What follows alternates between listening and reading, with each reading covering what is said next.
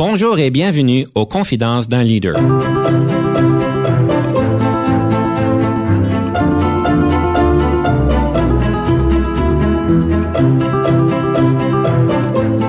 Ici Denis Lévesque, coach en leadership. Nous avons donc l'honneur et le privilège de recevoir en studio des leaders qui ont marqué leur communauté afin d'apprendre de leur expérience et de s'inspirer de leur sagesse.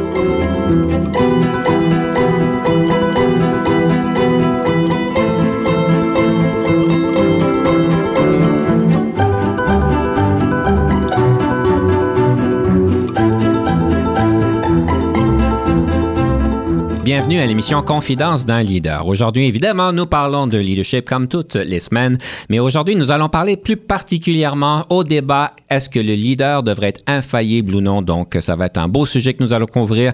Nous allons aussi couvrir le milieu de travail uniquement axé sur les résultats. C'est un autre sujet que nous allons aborder aujourd'hui et évidemment, on va parler de quand est-ce qu'il est important de mettre les freins quand on va en pleine vitesse avec nos équipes, l'importance de pouvoir le faire. Tout ça pour dire, nous avons le grand plaisir de recevoir aujourd'hui en studio M. Benjamin Williams, directeur du secteur des technologies de l'information à la Société canadienne d'hypothèques et de logement. M. Williams, bienvenue à notre émission. Merci beaucoup et bonjour. Simplement pour nous mettre en contexte, c'est quoi exactement, dans vos mots, la Société canadienne d'hypothèque de logement? Je pense que la plupart du monde le connaissent, mais peut-être pas d'une manière particulièrement bien. Euh, oui, absolument. C'est une compagnie couronne. Nous faisons de l'assurance pour les hypothèques de logement, surtout. Mais nous avons aussi l'objectif de passer les fonds, surtout pour l'aide au logement, euh, logement abordable au Canada. Nous avons comme mission, d'ici 2030, tout le monde au Canada pourra se payer un logement qui répond à ses besoins. Ah, c'est bon, alors je pourrais avoir ma mention, ça fait longtemps que j'attends. Hmm, pas du tout, pas du tout. Non. Ça ne répond pas aux besoins, ça c'est plutôt ce que vous voulez. Ah, d'accord, mais on peut dire qu'on a des besoins. Ah oui. Je comprends bien. Alors vous avez quand même une belle mission, 2030, c'est la première fois que j'entends parler 2030, alors on est déjà rendu là. Hein? Oui, ça, ça se rapproche, c'est sûr. Et qu'est-ce qui vous a amené à travailler pour la SCHL? Votre progression de carrière, ça a l'air à quoi? Ça fait dix ans que je travaille à la SCHL. Maintenant, je suis directeur en informatique et je mène un projet euh, prioritaire pour la corporation. Et c'est un projet qui m'amène à fabriquer des applications et une plateforme pour différents participants euh, du logement au Canada, vraiment axé sur l'abordabilité. C'est un nouveau projet pour moi. En réalité, ma carrière à la SCHL, s'il y avait un thème, c'est vraiment le changement. Depuis dix ans, j'ai déjà occupé dix différents postes dans six différents secteurs. Hmm. D'habitude, des postes de leadership. J'ai euh, eu l'opportunité de travailler sur beaucoup de différentes euh, affaires. J'ai travaillé en finance, j'ai travaillé en ressources humaines, j'ai travaillé en politique, euh, différentes, divers domaines à la SHL. Avant ça, j'ai travaillé pendant huit ans dans le secteur privé. J'étais gestionnaire d'opérations, ce qui veut dire vraiment un homme à tout faire. J'avais une grande équipe. Euh, toutes mes impressions de leadership et vraiment euh, toutes mes actions étaient basées sur euh, ce que j'avais appris à l'école, ce que j'avais vécu dans ma vie. Je dirais que mon apprentissage était peut-être mal formé, surtout dans le secteur privé. Je suis rendu à un certain point dans ma carrière que j'ai décidé que il fallait vraiment, mais vraiment regarder comment j'agissais comme leader.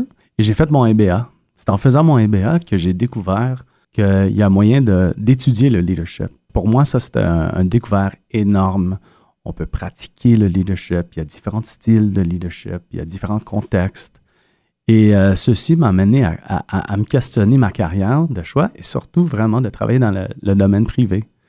Alors, c'est comme ça que j'ai trouvé la CHL. Je, suis euh, allé chercher un employeur surtout qui avait une mission dans laquelle je pouvais y croire euh, qui me supporterait dans mon développement et mon apprentissage de leader. Vous avez mentionné que vous avez appris que le leadership, c'est quelque chose qui peut s'étudier. Hmm. Et en fait, c'est souvent quelque chose que je, je mentionne, surtout avec les nouveaux gestionnaires. Comme vous savez, on a un cheminement en leadership. Et puis, une des premières, des premiers jalons, c'est en fait de comprendre que euh, on a passé beaucoup d'années à étudier nos compétences techniques en informatique ou autres, euh, typiquement 3-4 ans, peut-être au collège, peut-être à l'université. Mais euh, quand on a un nouveau gestionnaire, combien de temps qu'on étudie le leadership? Du tout. Oui, peut-être un livre ou deux, peut-être qu'on a eu quelques conversations et on réalise pas nécessairement qu'on change notre spécialité, que notre spécialité n'est plus la technique qu'on a étudiée, mais c'est le leadership et ça demande de l'étudier. Alors, c'est une belle réalisation que, que vous avez faite au niveau du MBA. Bravo au MBA. Oui, euh, malheureusement, plusieurs échecs avant que j'ai eu cette réalisation quand même. On est tous humains. Vous avez quelque chose de particulier à la SCHL, si je comprends bien, c'est ce milieu de travail uniquement axé sur les résultats. Oui, absolument. Ça veut dire quoi? Qu'est-ce que ça mange? C'est quoi cette affaire-là? On est toujours en train de le définir. Mais, mais vraiment, euh, l'idée du milieu de travail axé uniquement sur les résultats, c'est que peu importe la façon de travailler, peu importe les heures du travail, c'est uniquement les résultats qui comptent. Est-ce que ça veut dire que les résultats à tout prix? Non, pas les résultats à tout prix parce que les compétences et la façon d'accomplir les résultats, ils comptent aussi. C'est des résultats en effet eux-mêmes aussi. Et dans un endroit de travail comme la SHL, on a beaucoup de différents euh, secteurs, différents objectifs. Ça peut être traduit dans plusieurs différentes manières. Et alors vraiment, à la CHL, euh, on a adopté cette idée, mais on est toujours en train de déterminer c'est quoi la meilleure façon de travailler et ça peut être différent d'une équipe à une autre. C'est la, progression typique d'un changement où est-ce qu'on commence quelque chose, on a une idée dans quoi qu'on s'embarque, mais on la, on, la mousse, on l'intègre au quotidien au fur et à mesure qu'on la connaît.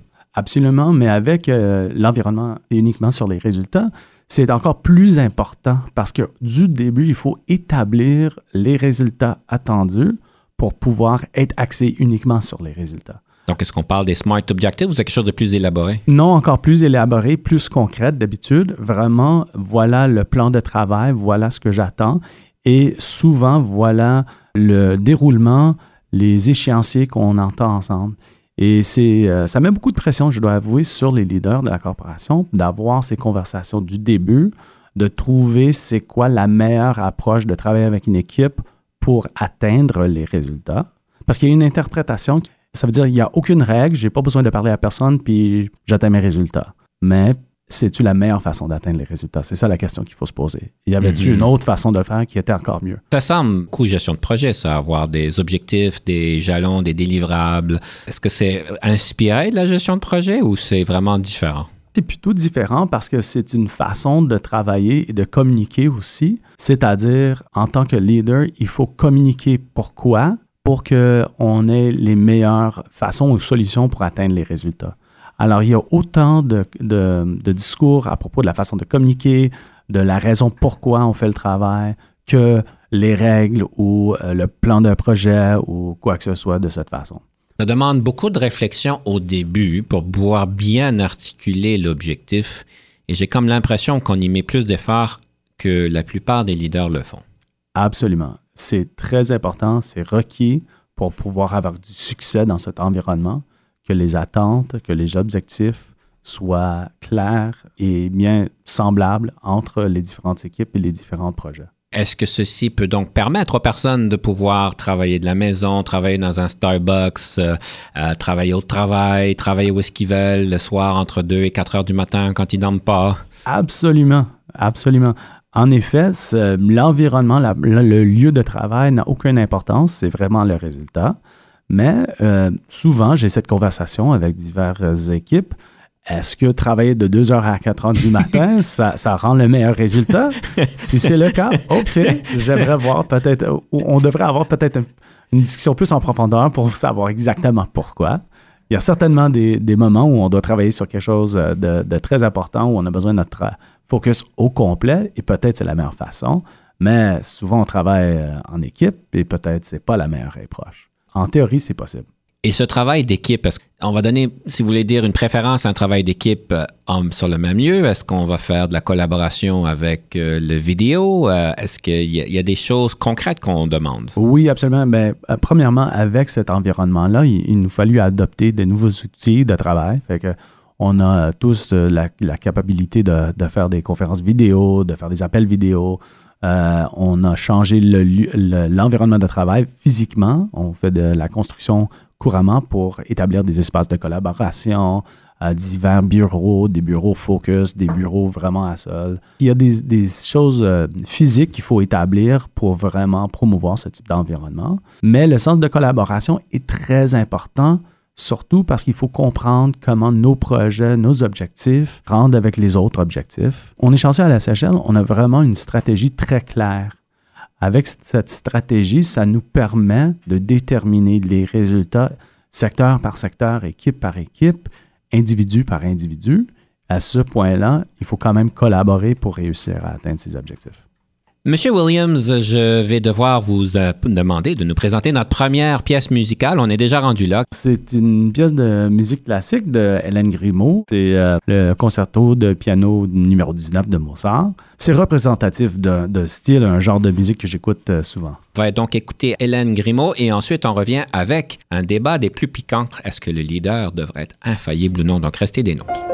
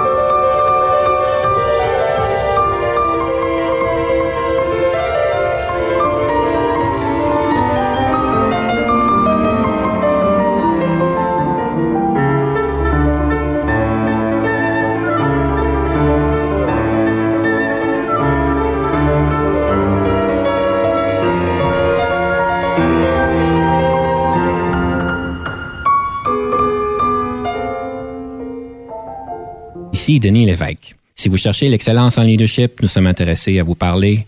Venez nous visiter à solutionoptigestion.ca.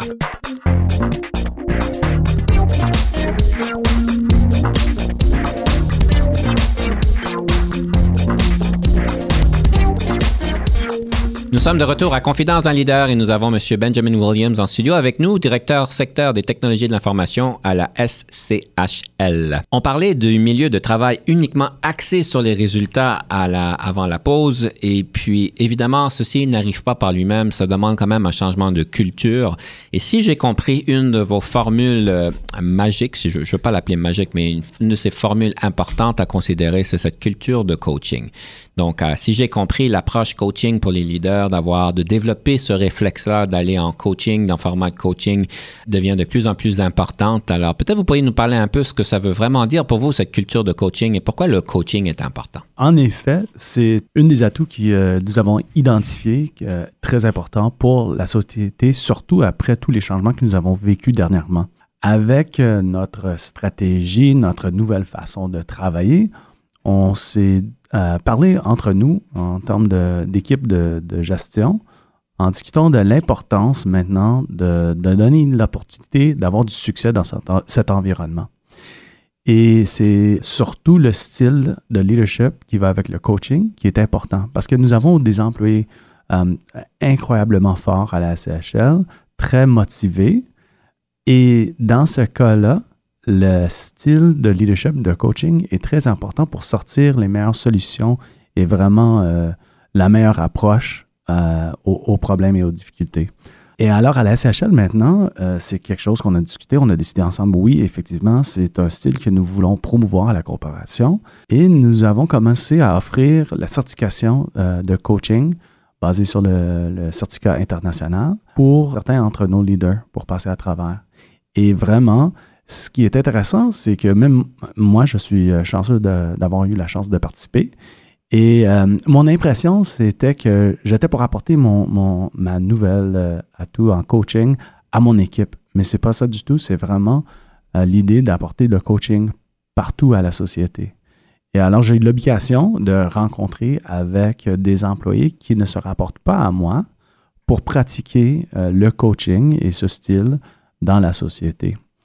Que moi j'aime ou ce que j'apprécie de ce style surtout, c'est le point de base. Les solutions et les réponses, les meilleures solutions et réponses proviennent des employés.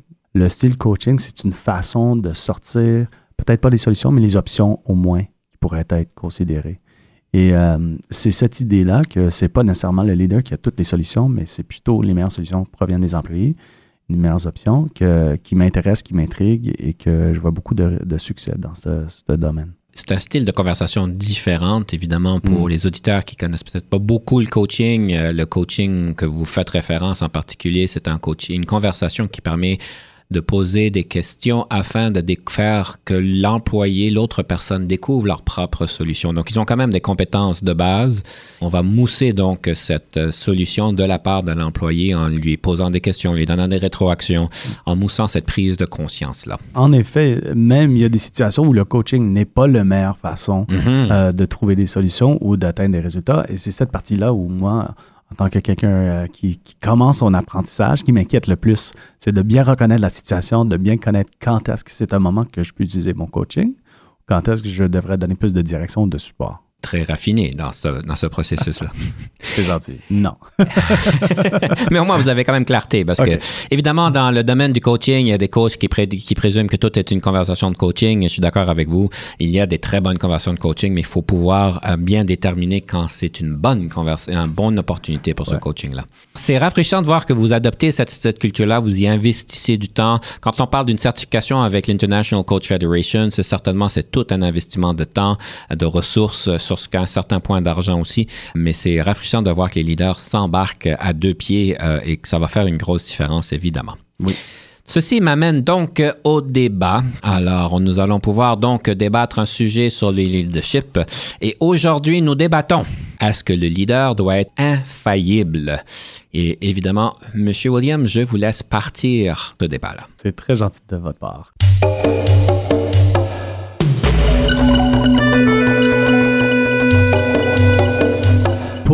Cette impression d'infaillibilité, en effet, ça nuit au leadership et au développement de leadership. La raison pourquoi je crois que ça nuit, c'est surtout parce que ça présume de contribuer à deux conditions qui sont très importantes pour le leadership, la confiance et la crédibilité, et même la fiabilité. Je rajoute un troisième. C'est-à-dire, dans la vie, c'est sûr et certain que nous allons commettre des erreurs. Et évidemment, en effet, nous allons être jugés sur nos erreurs. Mais c'est surtout la réaction et notre réaction aux erreurs qui nous permet de bâtir la confiance, la fiabilité et la crédibilité qui sont absolument requis pour le leadership. Tandis que l'infaillibilité et cette impression de ne jamais se tromper, c'est une impossibilité d'atteindre. Si je continue sur ce point, si l'infaillibilité est impossible à atteindre, ce que ça donne comme impression si on adopte cette méthode, si on, prend cette façade puis on produit le fait qu'on n'a jamais tort, ça crée une barrière pour les employés surtout. Et même, je dirais, il y a un risque qui va avec.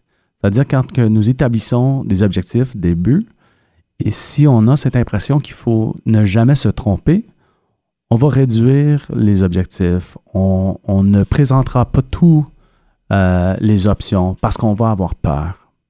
Et c'est surtout dangereux pour le leadership d'avoir une équipe qui ne partage pas toutes les informations. Monsieur Williams, je comprends que l'erreur est humaine et qu'il est important de pouvoir les assumer de pouvoir laisser place à l'erreur pour apprendre de nos erreurs. Mais je vais vous dire que d'après moi, euh, en fait, je vais euh, citer une des personnes qui était en entrevue, un de mes invités, qui disait que en fait, M. Denis Niles l'a mentionné très bien dans une de notre entrevues. Il dit il y a des erreurs qu'on peut se permettre, mais il y a des erreurs qu'on ne peut pas se permettre. Vous pouvez juste vous imaginer des différentes erreurs qui ne sont pas acceptables d'un leader, qu'on parle d'être un bully, d'être quelqu'un qui a du, qui, ont des harcèlements et tout ça. On sait que c'est très toxique. Mais je vais vous dire que les leaders devraient être infaillibles sur certaines choses qui ne devraient pas se faire d'erreur. Et ceci, j'aimerais peut-être vous inviter à comprendre ou à, à explorer l'infaillibilité par rapport à la question de la vision. Un leader qui n'a pas de vision, qui n'est pas, qui n'a pas une, qui a, pas bien défini sa vision, ça devient difficile de le suivre. Un leader, en fait, qui ne comprend pas qui il ou elle est.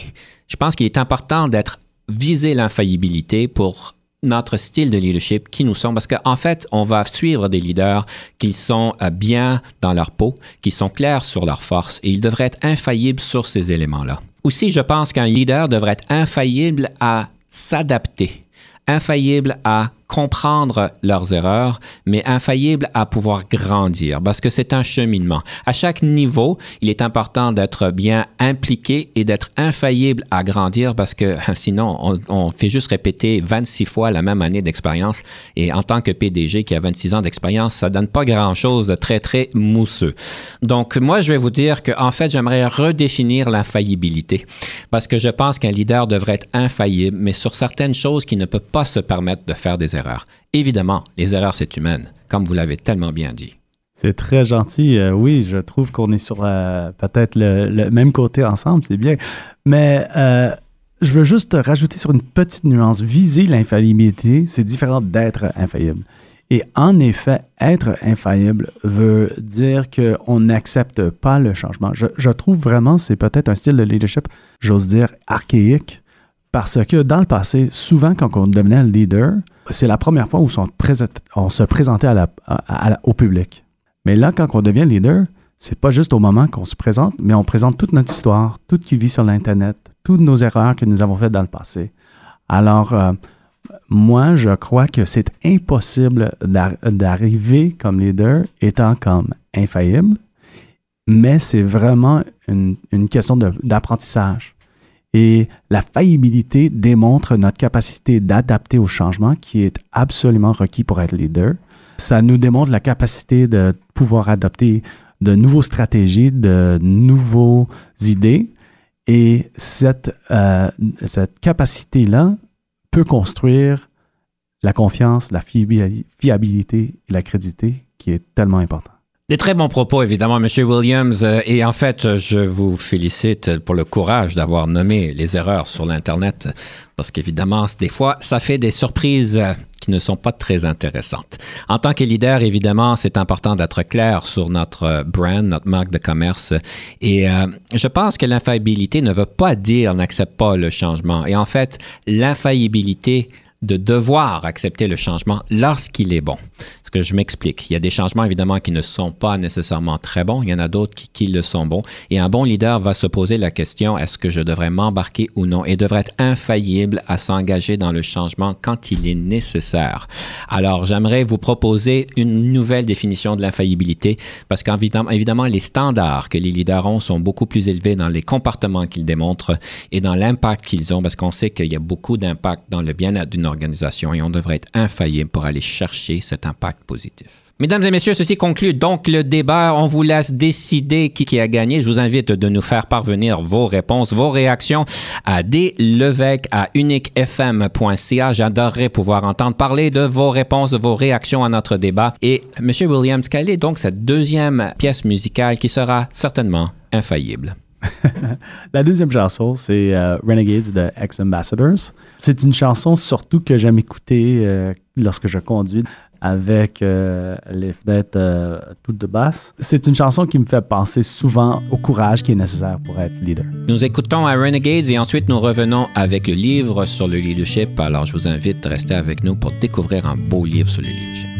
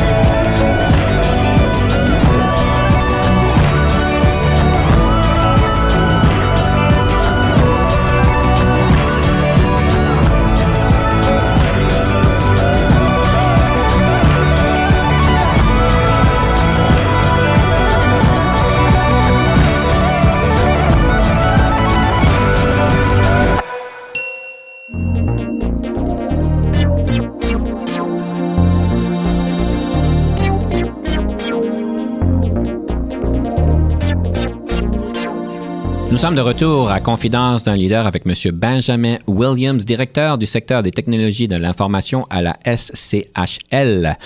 Nous parlons d'un livre sur le leadership. Quelle est votre proposition aujourd'hui? Qu'est-ce que vous allez nous présenter? Mon livre sur le leadership, c'est Commencer avec le pourquoi. Mhm. C'est un livre qui illustre une stratégie très importante, surtout lorsque nous embarquons dans, dans une solution ou nous embarquons sur un projet de, de travail. Pour moi, personnellement, si je comprends bien le pourquoi, je suis capable de, de, bien communiquer les objectifs, de bien définir le projet et le succès, mais aussi d'adapter aux défis qui proviennent à fur et à mesure du travail. Sans comprendre le pourquoi, j'ai seulement des étapes à suivre et dès que je rencontre un défi, je ne sais plus quoi faire. Alors, l'importance du pourquoi pour moi me motive au travail. Je cherche toujours à comprendre le pourquoi d'un nouveau défi, d'un nouveau projet ou souvent d'un problème. Et c'est seulement avec le pourquoi que je, je puisse réagir ça devient de plus en plus important, surtout dans votre milieu de travail uniquement axé sur les résultats, parce qu'il faut pouvoir comprendre le pourquoi. Absolument. Il faut être capable de le communiquer aussi. Le problème, c'est que des fois, surtout en tant que gestionnaire intérimaire qui sont entre les gestionnaires de première ligne et les, cadres exécutifs, des fois, on ne nous partage pas le pourquoi. Qu'est-ce que vous suggérez aux personnes qui sont prises à donner un message, à, à débuter une initiative, quand eux-mêmes ne sont pas nécessairement soit convaincus ou qui n'ont pas le pourquoi? Parce que des fois, ça manque. Qu'est-ce qu'on fait dans cette situation-là? C'est pour moi très important d'essayer d'aller chercher le pourquoi. Mhm. Prendre l'opportunité trouver une façon de rencontrer avec soit notre patron directement ou même dans des conversations avec nos collègues. Souvent, c'est nos collègues qui vont pouvoir partager des idées sur le pourquoi. Une autre chose que je fais souvent, c'est que euh, je fais des, des, sessions de workshop avec mon équipe pour peut-être même imaginer le pourquoi et de nous trouver notre façon de bien comprendre ce que nous faisons et pourquoi nous le faisons. Et même si c'est assez pour notre équipe et ça s'aligne avec la direction, on peut trouver une façon de vraiment adopter le pourquoi. Imaginez le pourquoi. Oui. Je trouve ça intéressant. Vous n'avez pas nécessairement toute l'information des fois. Et le monde s'engage dans cette conversation-là ou est-ce qu'il résiste? Je trouve que le monde engage. Peut-être c'est euh, tout simplement, j'étais très chanceux avec le monde avec qui je travaille. Mhm. mais, mais, la question de pourquoi est très importante. Si on ne connaît pas le pourquoi, on est tous motivés, motivés à en savoir plus. Alors, de prendre l'exercice, de vraiment y penser, de passer à travers et de, de prendre le pourquoi et là, faire la cascade jusqu'aux objectifs, c'est un exercice qu'il faut faire, refaire, euh, retester, euh, confronter. Euh, c'est un exercice très important au travail. Est-ce que vous le nommez Imaginons le pourquoi? Comment est-ce que vous nommez cette, cette activité-là? Peut-être vous le faites en anglais, je ne sais pas. Non, c'est drôle. Non, je ne le fais pas de cette façon. Souvent, je commence avec la stratégie de la corporation. Oui. Et en vraiment tout le temps s'alignant avec la stratégie de la corporation ou s'orienter avec la stratégie de la corporation, on peut trouver facilement le pourquoi. On est chanceux à notre société, on a une stratégie, une vision qui est très claire, qui est émotive et qui nous donne une, une, euh, une raison pourquoi travailler, pourquoi venir au travail. Et peu importe de, notre exercice, de notre secteur, de notre projet, si on s'aligne, si on s'oriente avec euh, le, le stratégie corporative, on va trouver la réponse. On parle de coaching, on parle de développement du personnel. Je sais que vous êtes reconnu comme étant quelqu'un qui est particulièrement, je dirais plus qu'intéressé, compétent aussi, à développer le personnel. C'est quelque chose qu'on vous reconnaît. Comment on fait pour développer le personnel? Et je présume que vous souffrez des mêmes euh, contraintes que tout le monde. On n'a pas assez de temps, on n'a pas assez de ressources, on doit délivrer l'impossible. Euh, quand il y a beaucoup de pression à délivrer, euh, se ralentir pour développer le personnel ne doit pas être facile. En effet, ce n'est pas facile. Je commence toujours par le fait que je reconnais assez bien mes faiblesses et j'en ai beaucoup. Et alors, euh, je trouve souvent que si je me présente de cette façon et ne pas me présenter comme expert, euh, je réussis à, à, identifier les différentes forces et faiblesses de mon équipe. Et si je suis capable euh, de sortir les forces et de bien vraiment euh, donner l'opportunité qu'on travaille sur les forces des individus, ça contribue à un meilleur résultat.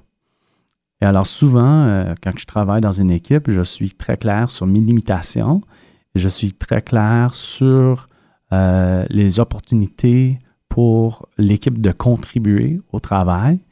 Et ça donne, je crois, un engagement avec euh, le travail qui est nécessaire pour vraiment accomplir des résultats. Ceci m'amène à, vous poser la question sur l'équilibre milieu travail et maison. Parce que malgré que vous êtes reconnu comme étant un très bon leader, vous êtes aussi reconnu comme étant quelqu'un qui est particulièrement attentif euh, aux besoins de votre famille. Euh, vous y mettez pas juste la parole, mais vous y mettez le temps. Comment vous faites pour équilibrer euh, le travail, peut-être avec votre milieu de axé sur les résultats, travailler deux à quatre heures le matin peut vous aider, mais comment est-ce que vous, c'est quoi votre stratégie au niveau d'équilibrer le tout? C'est vrai, je travaille d'habitude de 9h30 à 11h30 le soir. Ça Ah! m'aide, c'est un petit truc, en effet. Mais, mais effectivement, pour moi, pour atteindre les résultats, ce qu'il me faut, c'est un petit peu de structure. Mhm. Et c'est la structure qui me permet vraiment de mettre tout mon focus sur le travail ou sur la famille. Mhm. Alors, je suis très conscient du temps que je prends pour travailler, autant que le temps que je prends pour la famille. Et j'essaie d'être assez clair avec mon équipe, avec mon patron aussi pour ces moments. C'est sûr et certain, euh, je suis quelqu'un très motivé au travail, je veux travailler très fort, mais j'apprécie aussi énormément ma famille et le temps que je passe avec eux. Alors, si je suis capable de vraiment créer un gros, un rideau clair entre les deux, ça veut dire que j'ai euh, ma famille a mon attention à 100% quand je suis avec eux, autant que mon travail a mon attention à 100% quand je suis au travail. Est-ce que vous avez dû, à un moment donné, trancher une, situation difficile que c'est comme non, il faut vraiment que ça prenne priorité la, la maison, puis euh, ça a des impacts assez négatifs au travail? Pas à date, c'est toujours une négociation, par exemple. Avec milieu de travail axé sur les résultats, il y a toujours un moyen de trouver une solution. Alors, si je ne suis pas capable d'être présent à un certain point, je vais trouver une autre manière et on n'est pas contraint par euh, euh, les paramètres de travail habituels, c'est-à-dire de 9 à 5 ou c'est-à-dire physiquement en place. Mais on a différentes façons de résoudre ce problème, puis avec les outils qu'on a, ça marche. Monsieur Williams, nous passons donc à la rafale. On va vous donner une rafale de questions pour trois minutes. C'est du tac au tac. Est-ce que vous êtes prêt? Oui, Quelle marque de voiture conduisez-vous? Honda CRV, Votre passe-temps préféré? les sports Le lieu visité préféré? ou la Sud du France. Je vous nomme cinq leaders dans l'histoire. Lequel, laquelle préférez-vous? Gandhi, Jeanne d'Arc, Béatrice Desloges, Nelson Mandela, Louis Riel. préfère peut-être un mutant euh, entre Shea Weber, Nelson Mandela, Michelle Obama? Le leadership au féminin. Est-ce que cela existe? Absolument. Votre moment le plus difficile en leadership? Ouf. Dans le secteur privé, de devoir euh, mettre à la porte plusieurs personnes, ça m'est arrivé, c'est c'est très difficile. Votre couleur préférée? Jaune. Que pensez-vous du partage des tâches domestiques? Absolument requis. Entre 9h30 et 11h30? N'importe quel temps. Le yoga au travail, est-ce approprié? Absolument. Votre meilleur conseil en gestion de carrière? C'est toujours les individus à qui tu t'entoures. En tant que leader, qu'est-ce qui vous rend heureux? Le succès individuel, la performance individuelle, Quel est le sens de l'argent pour vous? c'est un outil Gaucher ou droitier? droitier. Votre meilleur moment en leadership? C'est avec un individu qui était moins performant qui a réussi à changer des habitudes, des compétences avec le temps et le coaching ensemble. Différence entre le leadership et la gestion? Oh, la gestion, c'est euh, c'est vraiment rendre euh, le complexe en ordre, tandis que le leadership, c'est de s'adapter au changement. Votre film préféré? The Hunt for Red October. La formation en leadership qui vous a le plus marqué? Hmm, J'en ai passé dernièrement une séance de formation sur les différents styles de leadership. J'ai surtout apprécié ça. Je vous donne quatre qualificatifs. Situez- Situez-vous par rapport à ceci. Créatif, bagarreur, cérébral ou envieux? Non, je ne me situe pas, mais peut-être entre euh, bagarreur et créateur. Qu'aimez-vous manger le plus et le plus souvent? Le plus, le homard, le plus souvent, les pâtes avec du pesto. Faites à la maison. Le leadership est inné ou acquis? Le leadership est infaillible ou faillible? Faillible. Avez-vous toujours voulu devenir un leader ou est-ce un parcours de circonstances? Non, j'ai toujours voulu, mais, mais ça a évolué énormément par-dessus le temps. Vos forces? Ouf, ben, motivation, euh, énergie, euh, optimisme. Je vais devoir vous interrompre. Le nombre d'heures moyennes que vous, pensez- vous passez au bureau? Aucune idée. Vos faiblesses? Motivation, l'inspiration, l'optimisme. Et euh, je suis généraliste.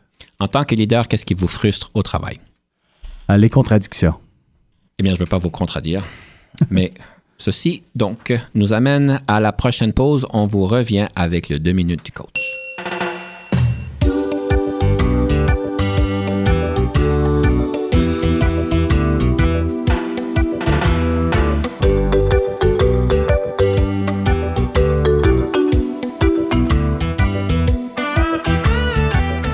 Sommes de retour à l'émission Confidence d'un leader et nous avons donc le deux minutes du coach. Aujourd'hui, j'aimerais parler des meilleures pratiques au niveau de la communication. Vous avez entendu souvent nos chers invités que ce qui est important dans la vie pour un leader, c'est la communication, la communication et vous avez bien deviné, la communication. Quand on parle de communication, c'est certain que c'est pas quelque chose qui arrive naturellement pour tout le monde. En fait, il y a quand même des compétences en communication et j'aimerais vous inviter en fait à penser à trois choses lorsque vous devez donner un message, que ce soit un message à un individu, un message à un groupe ou bien même à une audience au complet. En fait, il y a trois étapes. La première étape, c'est cette question de se préparer d'une manière adéquate.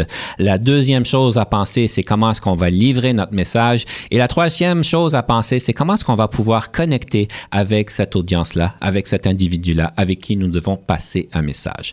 Alors aujourd'hui, j'aimerais passer quelques secondes en question de la préparation. Je vais vous dire en fait ce qui est les choses les plus importantes, c'est d'être clair sur l'objectif de la communication. Est-ce qu'on demande à quelqu'un de changer? Est-ce qu'on veut aller chercher de l'information? Est-ce qu'on veut inspirer les personnes? C'est quoi qui va faire que notre conversation, notre présentation, notre communication va avoir du succès? C'est quoi l'objectif? Évidemment, il faut préparer nos faits. Il faut préparer notre contre-fait parce que les personnes vont réagir. Comment est-ce qu'on va réagir à leur réaction? Le plus qu'on est préparé à réagir à leur réaction, le plus qu'on va pouvoir avoir confiance et on va pouvoir être plus clair dans notre communication. Évidemment, il faut absolument bien établir le contexte, que tout le monde comprenne d'où est-ce qu'on vient. Et je vais vous dire, la chose la plus importante, surtout quand les enjeux sont élevés, c'est de pratiquer les moments importants de votre communication. Parce que c'est certain, dans votre tête, vous êtes une légende, mais quand ça sort dans notre, par notre bouche, il y a une déconnexion.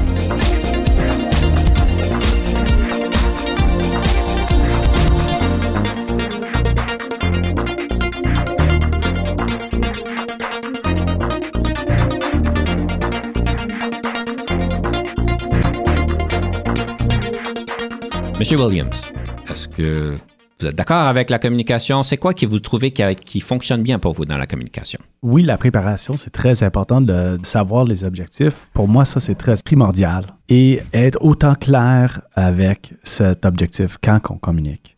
Alors, soit la répétition au début ou la répétition à, à la fin, il y a une façon vraiment de pratiquer la communication pour que les objectifs soient clairs. Ça, ça nous amène à la prochaine question pour vous. On vous compare un petit peu votre leadership à Mickey Mouse. Que vous avez une idée pourquoi qu'on compare votre leadership à Mickey Mouse? Ça fait pas bien sérieux, là, mais je suis certain que c'est bien sérieux. c'est dans le positif, hein, c'est pas ben, dans le négatif. C'est ça, j'espère. C'est dans le positif. Euh, c'est peut-être c'est parce que c'est très important pour un leader d'écouter, euh, évidemment. Euh, non, plus au sérieux.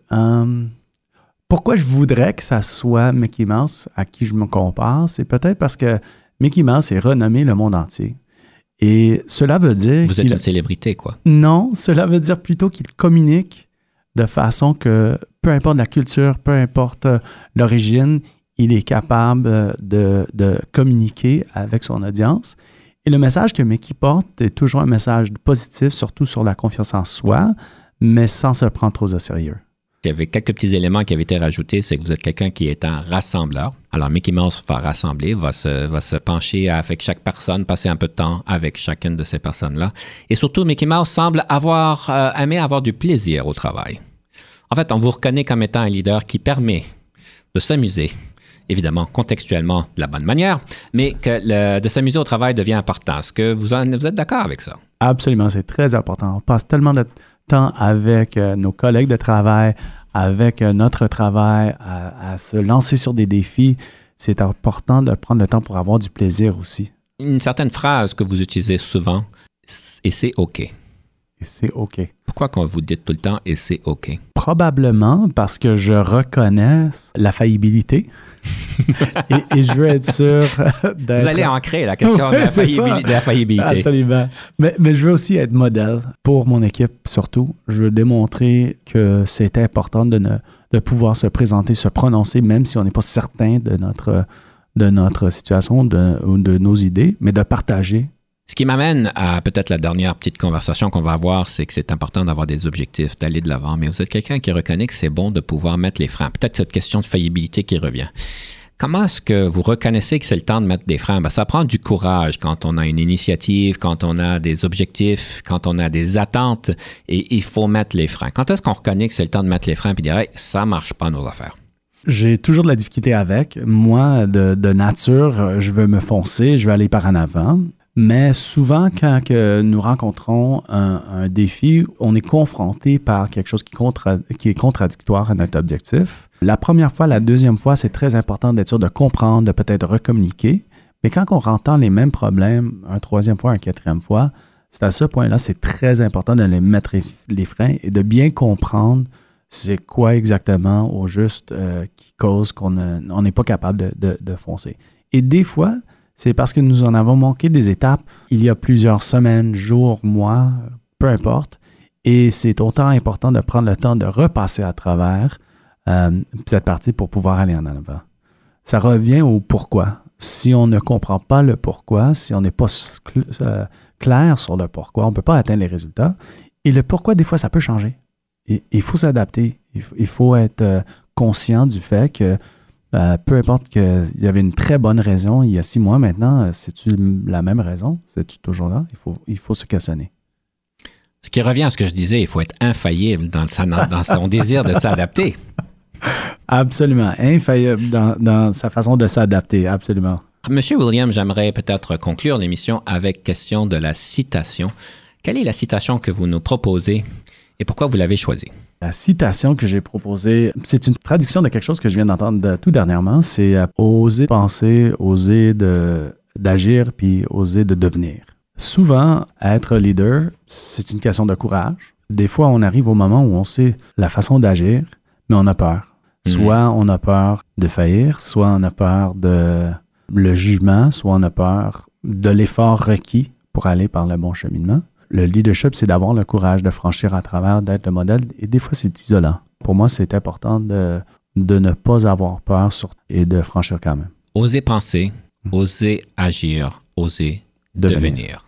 Alors, tout ça pour dire, mesdames et messieurs, osez penser, osez agir et surtout osez devenir. Ce fut un grand plaisir, monsieur Benjamin Williams. J'aimerais vous inviter de nous présenter cette troisième pièce musicale. Si on me connaît bien, moi, je suis quelqu'un qui adore danser. C'est une chanson que je mets souvent à la radio, surtout vendredi après le travail. Et j'adore euh, tout simplement bouger et avoir du plaisir. Et c'est Mi Gente, c'est une chanson de Willie William. Mesdames et messieurs, voici Mi Gente, dansez, dansez ce soir, aujourd'hui, dansez demain et à la prochaine.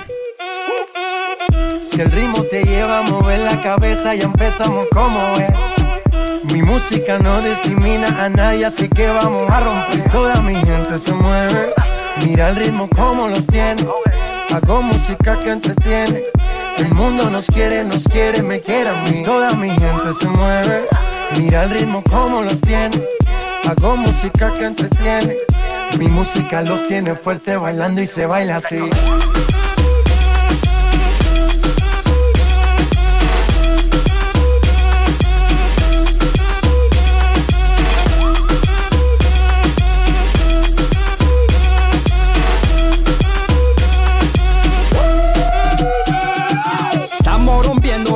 Discoteca, la fiesta no para, pena comienza. C'est comme si, c'est comme ça, ma chérie. La la la la la. Francia, Colombia, me gusta. Freeze. J Balvin, Willy William, me gusta. Freeze. Los DJ no mienten, le gusta mi gente y eso se fue muy bien. No le bajamos, mas nunca paramos, es otro palo y blanco. ¿Y dónde está mi gente? Me fue bouger la tête. ¿Y dónde está mi gente? Sí, yeah, yeah, yeah.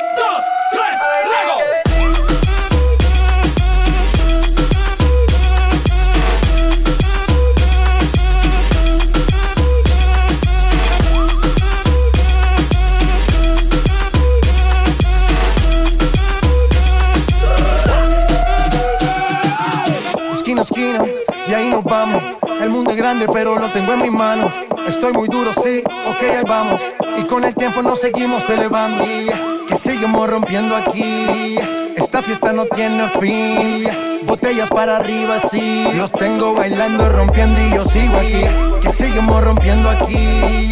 Esta fiesta no tiene fin. Botellas para arriba, sí. Los tengo bailando, rompiendo. ¿Y dónde está mi gigante? Me fait bouger la tête. ¿Y dónde está mi.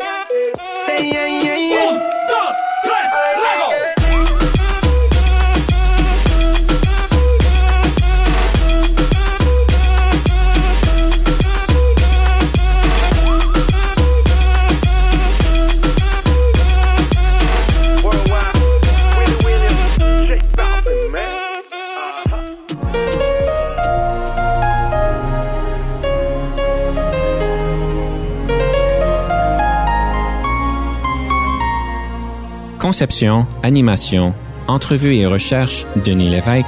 Montage et réalisation, Jean-Paul Moreau. Confidence d'un leader est une production et une présentation d'Unique FM 94,5.